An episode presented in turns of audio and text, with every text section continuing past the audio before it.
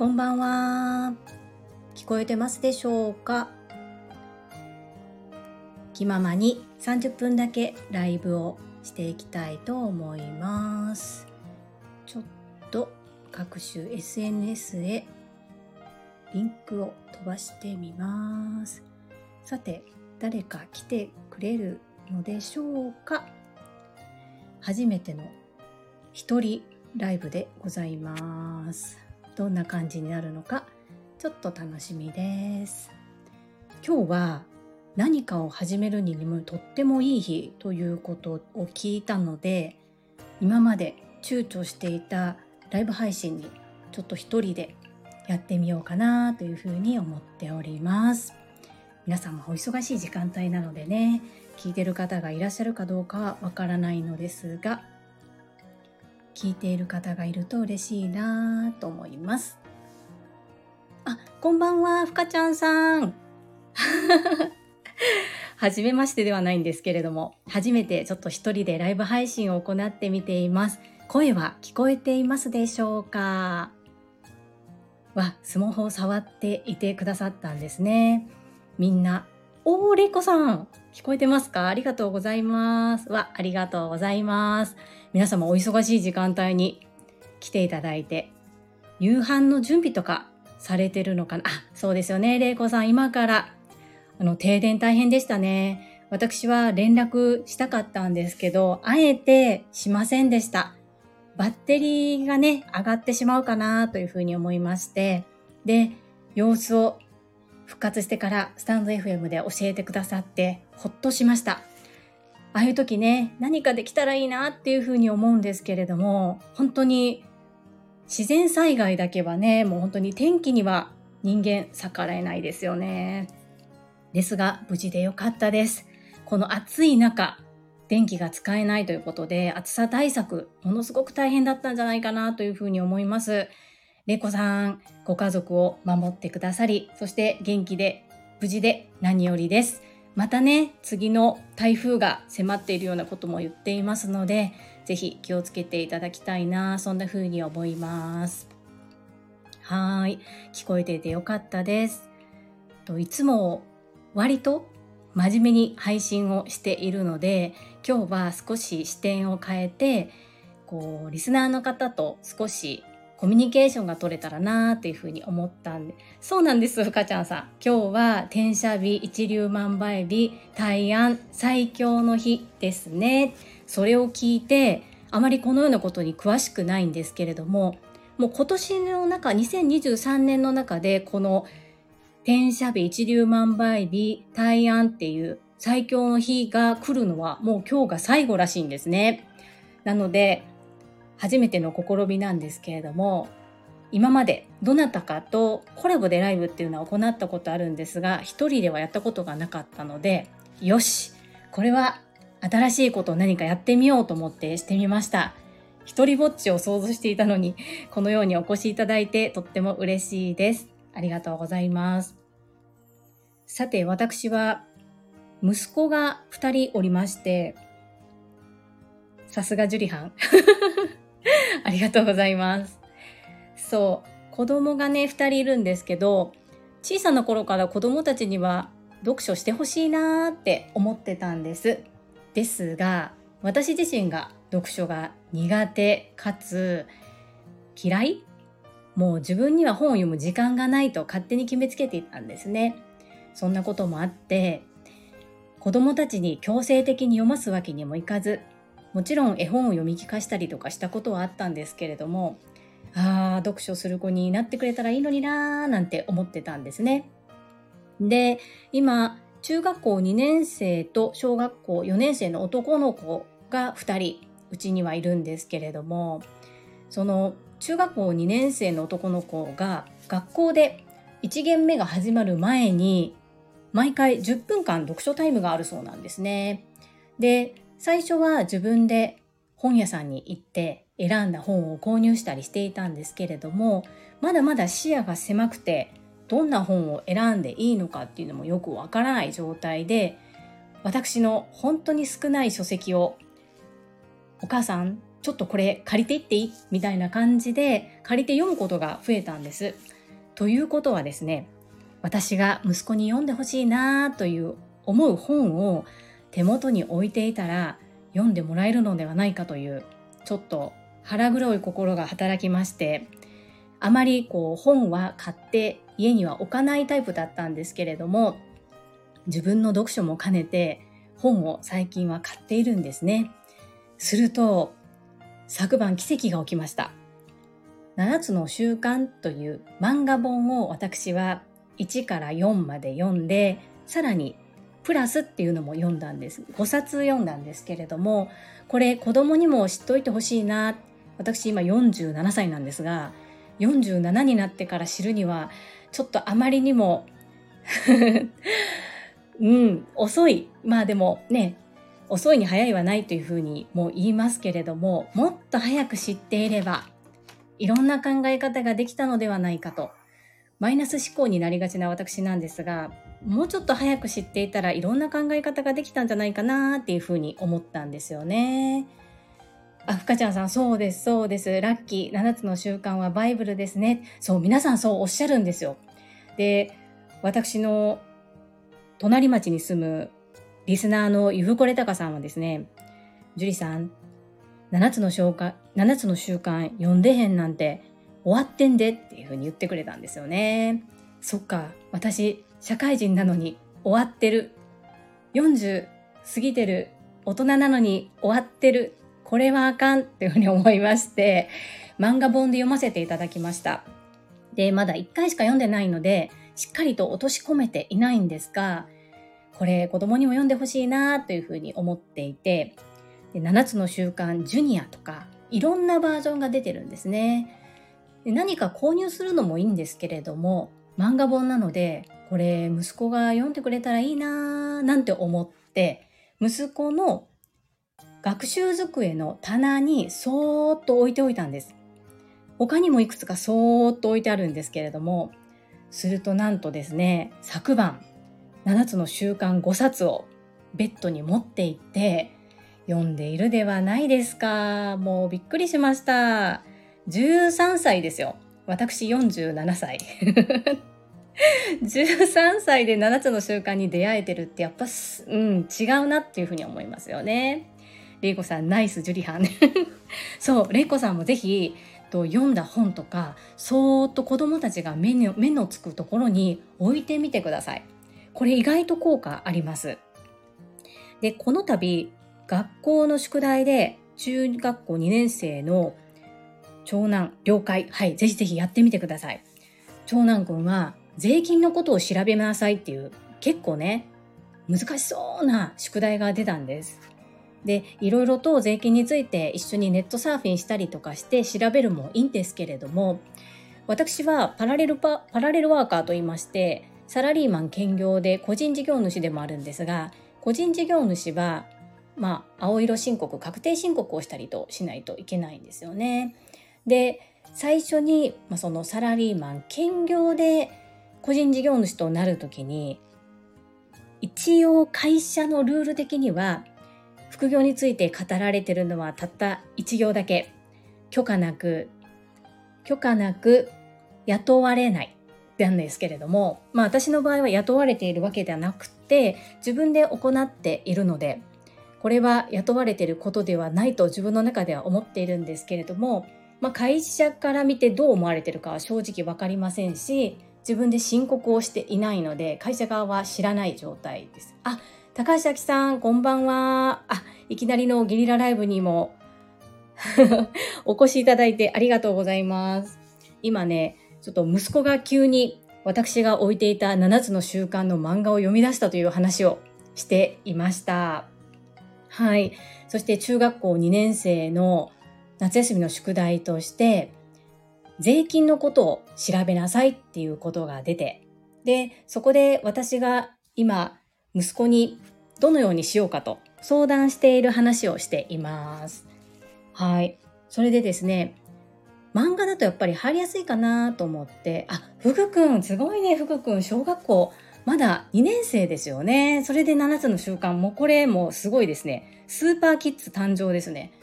さすが高橋明さんのご子息ですね。すごいすごい。そう。それで、大河内薫さんの税金の本、漫画でわかる税金の本が一冊ありましたので、それを渡しました。すると、一通り読んで、こんな質問をしてきましたね。お母さん、青色申告なん？びっくりしましたね。13歳でこんなこと言うんだと思って、やっぱり漫画だと入りやすいんだなっていうのを実感しました。私13歳の時に青色申告のこと知らなかったなっていうふうに思うんですよね。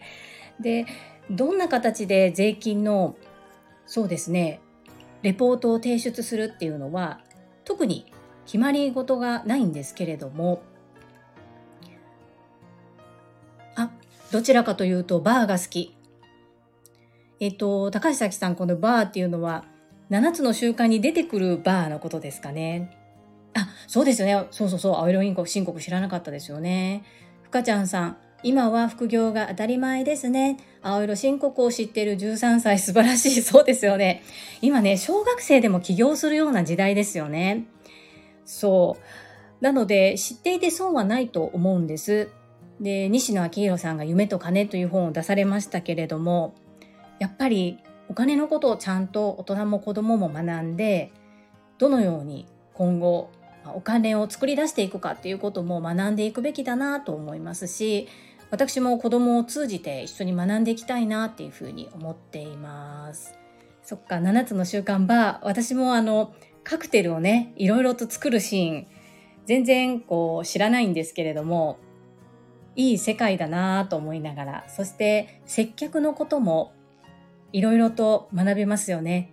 お客様の人相だけでこう判断してはいけないということとか、皆さんそれぞれの環境、それぞれの思いを描いて そう、バーに行きたいと言われて困りました。これ連れて行きましょうか社会勉強で。ジュースぐらいあるんじゃないですかね。やっぱり。オレンジジュースとかで割ったりするものもあるので、こう雰囲気を知るっていうので、いいかもしれないです。ちょっとね、あの、高橋ファミリー、高発ファミリーであの、ご家族3人で行ってほしいなっていうふうに思いますけど、いかがでしょうか、高橋明さん。旦那様もなんか、ノリノリで、スナックチェコ、あ、そう、あ、これ私知らないんですよ、高橋明さん。朝倉千恵子先生がスナック千恵子っていうのを開催されてたんですかね。いや、なんかこう、裏 TSL みたいでなんかいいですね。そう、福田泉さんもなんか裏 TSL 作りたいみたいな感じでスナックチェコかっこいい。そう、レイコさんも知らないですよね、これね。スナックチェコ。私もなんか名前だけちらっと聞いたことあるんですけど、あら、あ、マミピー 来てくださった。ゲリラで初めて一人ライブを行っています。そう、マミピー今ね、ちょっと税金の話とか、ちょっと硬い話、あ、そう、告知してないんですよ。今日は、なんか転写日、一粒万倍日とかすっごくいい日みたいで、大安もかなで、2023年の中でもこんなに最強開運日がないらしいんですね。で、 Voicy でも朝倉千恵子先生おっしゃってましたが、何かを始めるに最高の日です。何か始めてみてくださいっておっしゃっていたので、今までコラボライブしかやったことがなかった私、そうおっしゃってたんですよ。ちょっと一人で一回やってみようかな。いやまあ、ぼっちになってもこれは収録と思って収録すればいいかっていうね、気軽にいつも割と硬い話しているので、リスナーの方とこう会話ができたらいいなと思いながら立ち上げてみました。そしたらなんと8名の方が聞いてくださっていて、そして仲間がこうやってコメントをたくさんいただけているという本当に嬉しい回になっております。ギレライブ素晴らしい。はい。深ちゃんさんも一度やってみてください。はい。れいこさんも、あ、高橋さんもでもライブ配信はもう得意中の得意でいらっしゃいますよね。インスタとかでもバリバリされてるし、すごいなーって思うんですよ。え、そうですか？結構なんか、ゆふこれたかさんめちゃめちゃいじってません？私はいつもぼっちってなってますけど、でもその後のアーカイブ聞くのも結構楽しいんですよね。で、私のインスタグラムのなんか設定がおかしいのかわからないんですが、普通こうライブ配信をすると多分通知来ますよね。それがなんかインスタグラム通知来ないんですよね。そう、なんか設定か何か多分触ればいいのかもしれないですね。ちょっと私もいつかインスタライブとか頑張ってみようかな。一度もやったことないんですよ。でフォロワーさんね、やっぱりたくさん抱えてる方は皆さんね、ガンガン見てもらえるのかもしれないんですけど、もしね、ぼっちだったらぼっちでもいいようにこう、ある程度ね、喋れることを決めていかないと、何喋ろうってなってもね、シーンってなっちゃう。ぼっちは楽あ、でもそれあるかもしれないです。そうですね。高橋さん、それいいかもしれないですね。こう、収録すると編集ができちゃいますけれども、ライブ配信は編集できない。そう、アキさん強い。ほんとそう思いますので、いつも可愛いんですよ。お洋服もそうだし、こうピアスとかも、イヤリングですかね？ピアスですかね？アキさん。めちゃめちゃ可愛い、いつも。いいなぁと思って拝見してます。またほんと冒頭の、あ、ピアスですね。冒頭のまたこの英語がかっこいいんですよね。で、多分英語喋ってるからかな。結構海外の方もコメントされてますよね。そういうのもなんか、いやー、いいな、かっこいいなって思って拝見しています。はい。れいこさんは今からきっとご飯を作られてっていう感じですかね。なんか時間帯的に何時ぐらいがいいんだろうと思いながら、私もさっき帰ってきて子供たちにご飯食べさせて、で、今、ね、よく文法間違えてる。文法違ってる。えー、でも発音でもうカバーされてて全然問題ない。私が喋ると本当ルー、大芝みたいになりますからね。れいこさんすごい。そう。夕食作りながらきっと耳をながらで傾けてくださっているんだろうなと思いながら。ねえ、ありがたいです。本当に。ルー。そう。なんかすっごい英語、あの、私、今日は TSL の何かあったっけ？今日は TSL?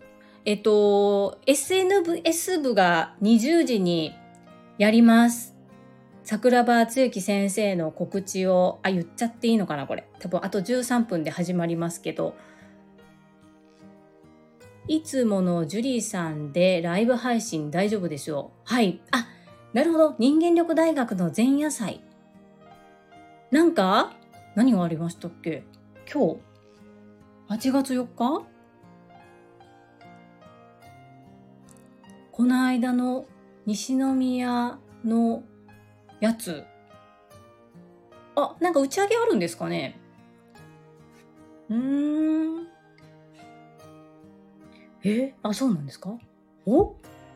あ、なんかそんなの回ってました？私全然見てなかったなふかちゃんさ、そう、私ライブ配信ね、サポーターさん、あ、ボラスターだけでなんかやるんだ、あ、そうか、私全然チェックしてなかったな。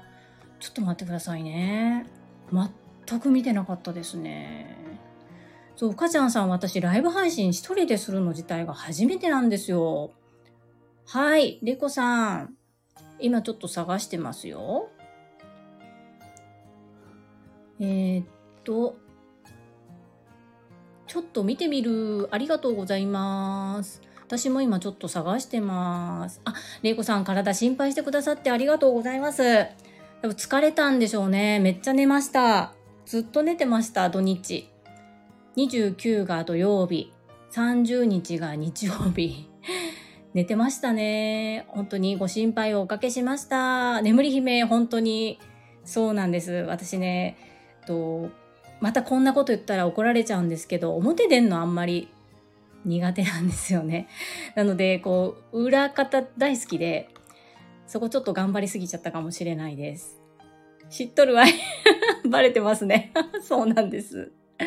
そう、人前とか、こう、表に出るのがね、苦手ですね。ですけれども、TSL を受講したことで、ね、本当に恥かけ汗かけ反応しろを一生懸命3ヶ月間行ったことで少しは楽になった楽少しはまあまだまだ汗かいてますけども少しはマシになったかなという感じですね。ああーそうですね。朝倉先生との交流会ですマミピ。そっか皆さんここに出てるのかもしれないですね。あの29日のクリアファイル虎のクリアファイルと10箇条が書かれたクリアファイルがこう配られたと思うんですけどあそこに講演会に参加した方に向けてチラシが入ってたみたい。ブラスターじゃなくてね、れいこさん。そうそう、19時ですね。19時から20時30分参加費無料で、今からでも行きますか？ちょっとこれ、えー、っと、れいこさんも行けますよ。参加できますよ。見てなかった。えっとね、Facebook のチームユミ、チームユミボラスターを開けてもらうと、大津愛子さん、コッテイさんが投稿してくださってます。で、そこに、マミ、マミピ本当によく覚えてますね。朝倉千恵子と働く女性の交流会。無料で、PTX だと思うんですけど、これ。はい。チケット0円で。今からでも行けますよ。またあと30分ぐらい。どうなんだろう申し込んだらすぐにチケット URL 来るのかなそう、れいこさんもし行くんだったらこれ私アーカイブ残しますし、全然雑談なので、行けるなら行ってください。多分熟成みんな力夫さんとかも楽しみ、またみんなで会えるの楽しみとかコメント残されていたので、ジュリハンは そうですよね。私30分やるって決めてやっちゃってるな、今。で、えー、一応これが8時まででしょみんな行ってるよ。なるほど。え、マミピ行かないんですか？マミピもしかして行ってるの？今。私はパス。あ、そうですね。なるほど。お仕事があるのかな？え、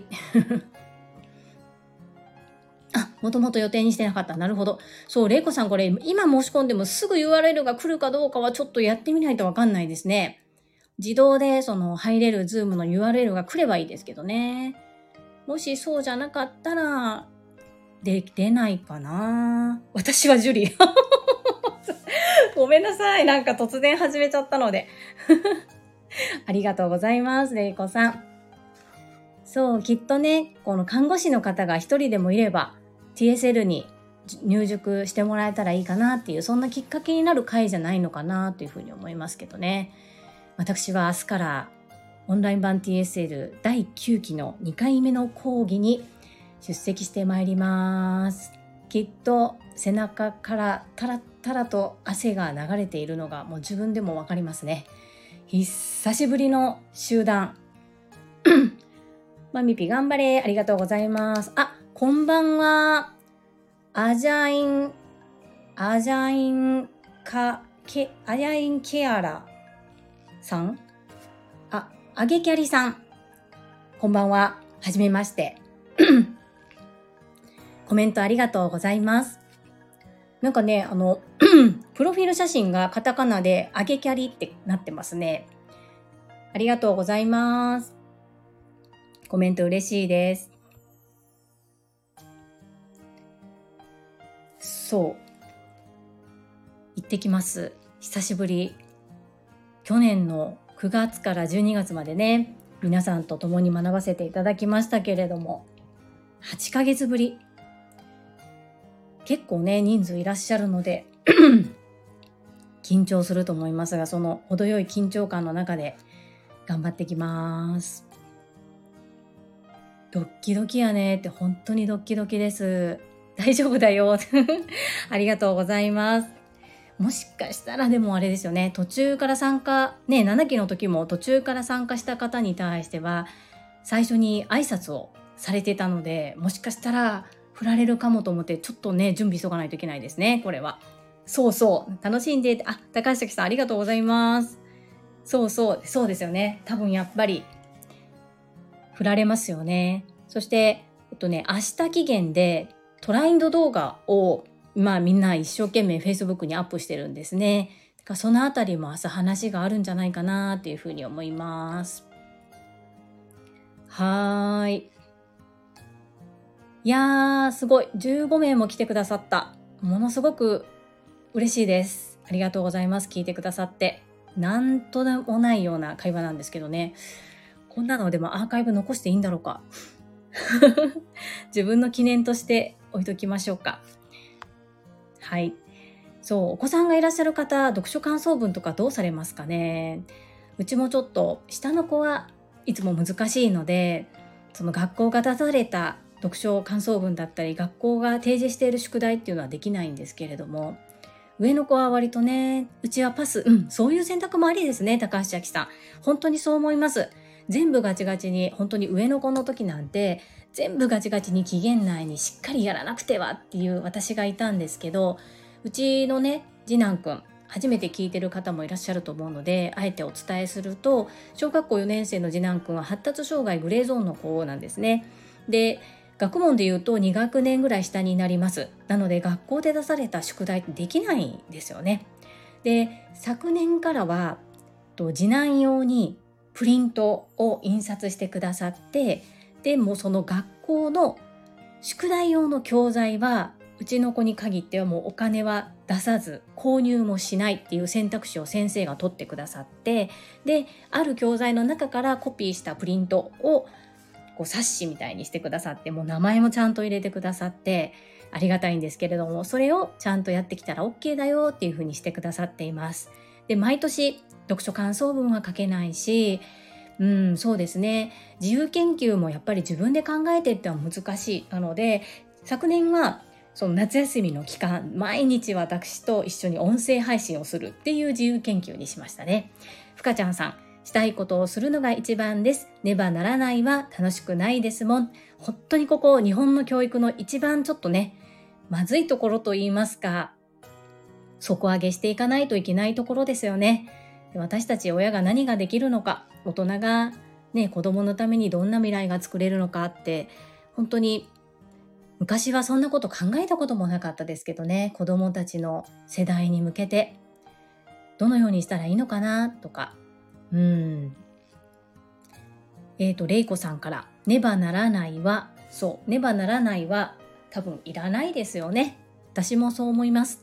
高橋明さんから、長期休暇のどっかで感想文を書く短期学習にどっかで参加させようと決めた謎。あ、これいいですね。えっとね、実は私の長男、中学校2年生の長男くんが今ちょっと寺子屋的な塾に通ってるんですね。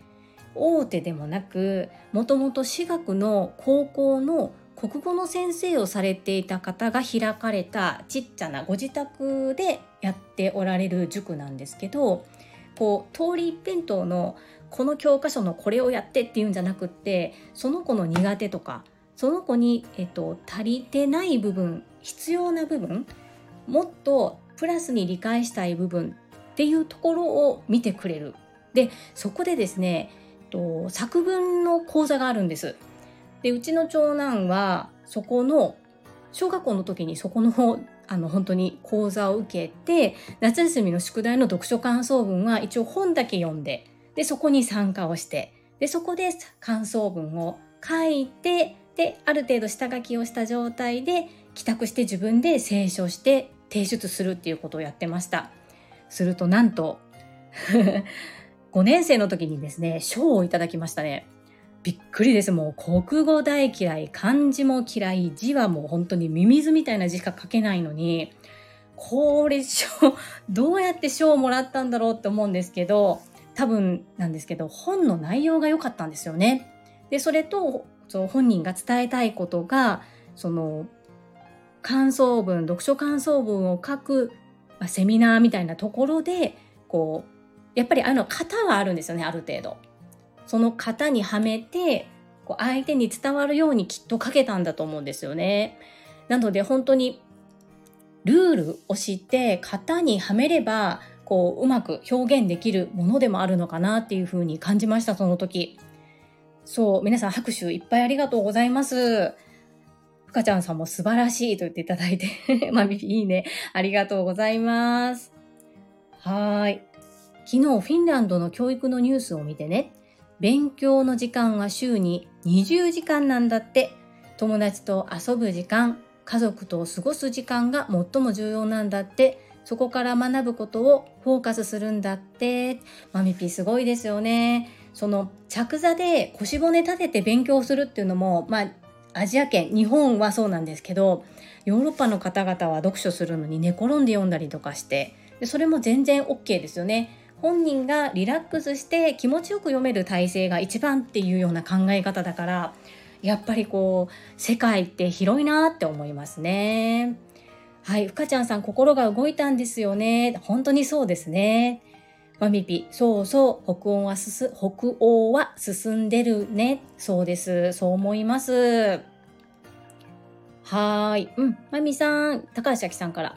先日、フグに、と、これはイギリスか。イギリスは宿題ないんだよ。なんて、なんで宿題するの？って聞かれました。本当ですよね。こう自分から受ける、わかる。自分から学びたいと思ったことはね、もう深掘りしますよね。子供は夢中になります。それは本当に思いますね。だから宿題、宿題、宿題、宿題、学校で決められてこの期限までにっていうのもなんだかかわいそうな気がしますけれども、うーん、難しいところですね。そう。それで高橋明さんはフグくんに何て答えたんでしょうか？とっても気になります。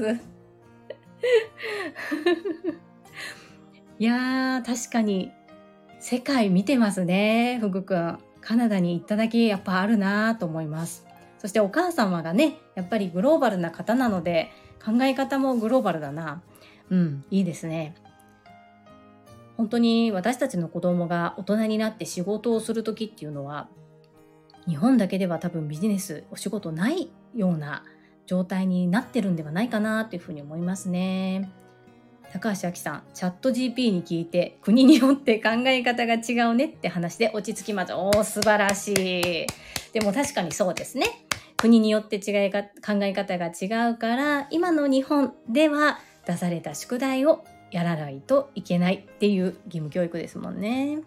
ふかちゃんさん、子供がしたい日本の教育は遅れてる。はい、それは本当になんかこう可能性潰してますよね。とね、これで今この話で思い出したんですけど、ちょっと30分が伸びてるので、この話で終わりにしたいと思うんですが、れいこさん、ふぐくん、スーパーキッズになるね。はい、間違いないですね。そう、と長男が学校で絵の具で絵を描きましょうっていう図工の時間があったんです。でそこで長男は自分の描きたい絵柄色色目が絵の具だけで出なかったんですよ彼曰く。でクレヨンと絵の具を混ぜて自分の出したい色を出したんです。で私ねこれ自分が親だからじゃなくてその考え方素晴らしいなって思ったんですよ。そしたらね学校から電話がかかってきたんですその日。の絵の具を使う図工の授業なのに何度言っても絵の具とクレヨンどっちも使っちゃいちゃうのでなので課題が出来上がりませんでしたって言われたんですね。私もその電話聞いた瞬間え？何言ってるんですか？っていう言葉をもう本当に出そうになるのをもう抑えていやそれって子供の感性素晴らしくないですか？と私の息子ってねこんなこと言うの変なんですけれども出したい色を出すために自分で マテピその先生着物着てないってめっちゃ面白いですね。そういや出したい色を出すために自分で工夫をしてしかもいろんな図工の道具があるわけじゃないです小学校1年生だから。目の前にある多分使えるものって絵の具とクレヨンと色鉛筆しか多分ないと思うんですよ。あとは普通に鉛筆とサインペンぐらいですよ。その中で考えて絵の具だけじゃ自分の思ってる色形が表現できないからクレヨン混ぜたってめっちゃかっこよくないですか？って私思ってしまったからいや先生それ子供のそう好きでいいんですよ何それ？って先生おかしいよ。やっぱそうですよね。ただ、こう決められたことを言われた通りにできてませんっていうことをわざわざ電話で報告してくださったんですよ。だからもう本当に私、愕然としてしまって、いやー、窮屈だなーって。電話も変や。そう、ほんまに電話も変。そう、窮屈でした。でももう本当に、あ申し訳ございません。指示通りできなくてって謝った上で、でもすいません先生もう自分の息子だからじゃないんですけど私は息子の意見大賛成ですって言っちゃいました私。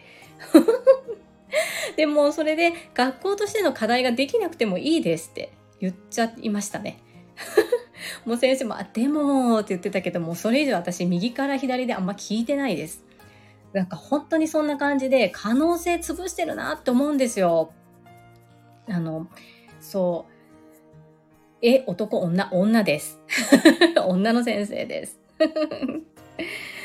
そう、着物 私、謝らない。いや、アキさん、ほんとそれがいいです。うん、私ね、一応まあ、あの、ね、言っても子供の担任だから、あの一応なんか、謝ってほしいのかなって思って、表向きね、本心ではないですけど、謝りましたけれども、謝ろうとも思わなかったんですね。あきさん、それ素晴らしいな。うん。おかしいもんだって、そんなの。そう。なんか、えっと、年長さんの時に、夏休みにこうインターナショナルスクールがやってるこうなんていうのサマースクールみたいなのに一度参加させたことがあるんですうちの長男。で私見学行ったんですけどもう図工室アートの時間最高なんですよ。例えばこう亀あの英語の発音悪いですけどタートルね亀亀を作りましょうそれしか台がないんです。で目の前にブワーっていろんな材料ビーズだったりどんぐりだったりフェルトだったりいろんな材料プラス本当に絵の具もありクレヨンもあり色鉛筆もありペンもありっていっぱいこう作るためのツールはたくさん準備されてるんですよ。でも見本もないし何どんな風に表現しても OK なんですよ。全てが承認空間です。なので出来上がるものが本当にいろいろでその子のセンスによって違う。で子供が何をどんな風に作りたいのかなっていうことを先生方とかアシスタントの方は一生懸命見ていてでやっぱり自分から作り出すっていうことが難しい子はこんなのどう？こんなのしたらどう？みたいな提案をしてくれるんですね。もうあのいいんじゃないの芸術の世界なんだからそれでっていうふうに私は本当に思いました。でその経験があったからかもしれないですが絵の具とクレヨン混ぜちゃったんですよね。それで電話がかかってきたというね。今思えばちょっと懐かしい思い出ですけれども、そんなことがありました。本当に子供たちの教育考えていきたいですね。はい。さあ、すいません。7分オーバーしちゃったんですけど、ふかちゃんさん、子供の感性はすごいですよね。準備するだけ、環境を提供するだけでいいです。本当にそう思います、私も。そういう場そういう環境をやっぱり大人が作っていかないといけないんでしょうね。どうやったらいいんだろうっていうふうに思いますけれどもねこれは黙っているだけじゃいけないのできっと立ち上がらないといけないんでしょうね。はいいやー皆さん本当に突然ゲリラで行ったにもかかわらず遊びに来てくださって本当にありがとうございます。マミピ環境が子供の可能性をダメにするね高橋明さん、英語勉強したらいいです。そっか、英語を勉強すると世界が変わるかもしれないですね。話せる人たちも広がるし、考え方がや視野も広がるでしょうね、きっとね。そっか。だから、こう、英語学習者と世界をつなぐキューピット、英会話講師の高橋明さんがいらっしゃるんですね。きっとその間に立ってくださる、そんな役割を担っておられるのかなというふうに思いました。英語すごい。うーん。そう。私もね、嫌いじゃないんですけど、こう、深めようとしないところはね、またあの、高橋明さんにお尻ペンペンされちゃいそうなんですけど、どっかでね、ちょっともう一回気合入れて、ね、ペラペラになれなくても、最低限、もうちょっと深く意思疎通ができるようになれたらもっと世界が広がるかなっていうふうに思ったりします。はい。いやー皆様お忙しい時間帯にね、しかも TSL の無料のそういった交流会がある時間帯に私がたまたま選んでしまったんですけれどもお越しいただいてありがとうございます。そして初めてお越しくださった方もありがとうございます。れいこさん楽しかった？いやこちらこそありがとうございます。ふかちゃんさん、参加できてラッキーでした。楽しい時間をありがとうございました。こちらこそありがとうございます。まみぴありがとう。ありがとうございます。高橋明さん、これはなんか笑ってるマークですね。ありがとうございます。着物。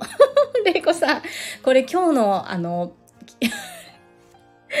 一番 着物着物って聞いてます着物でした、本当やばかったです。